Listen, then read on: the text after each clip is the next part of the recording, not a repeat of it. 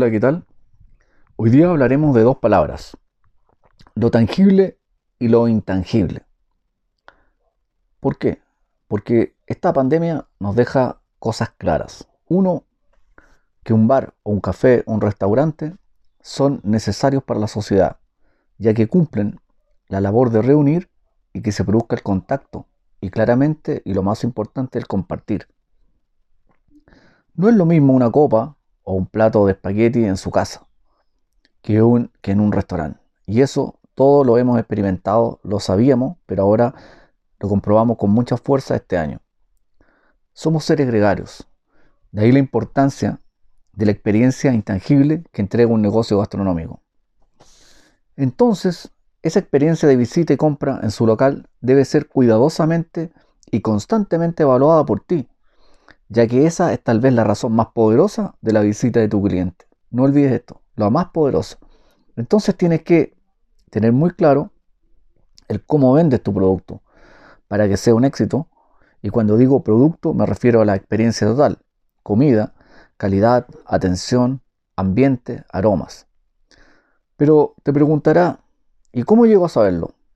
Bueno, más simple lo que, lo que tú crees. Lee constantemente críticas en sitios gastronómicos y claramente separando la paja del grano, de las exageraciones que siempre existen, descubrirás cuáles son las que más se repiten. Y generalmente las podríamos resumir en cosas como un ejemplo clásico. No era lo que yo esperaba. ¿Dónde está el error? En la mala descripción del producto o un relato inexacto de lo que es. Esto generalmente se debe a que los meseros no conocen el menú, no saben describirlo claramente, por lo tanto necesitan capacitación. Esto ya me he referido en otros momentos a lo mismo. Otro ejemplo claro, el dueño del local se preocupa de la limpieza de un cuadro, pero olvida, por ejemplo, que no hay papel higiénico en el baño. ¿Dónde está el error?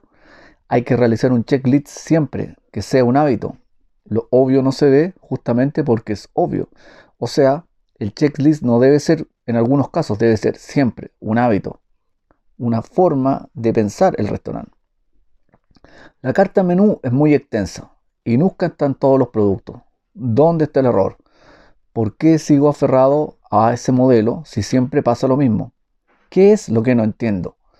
Las cartas menú extensas ya no funcionan.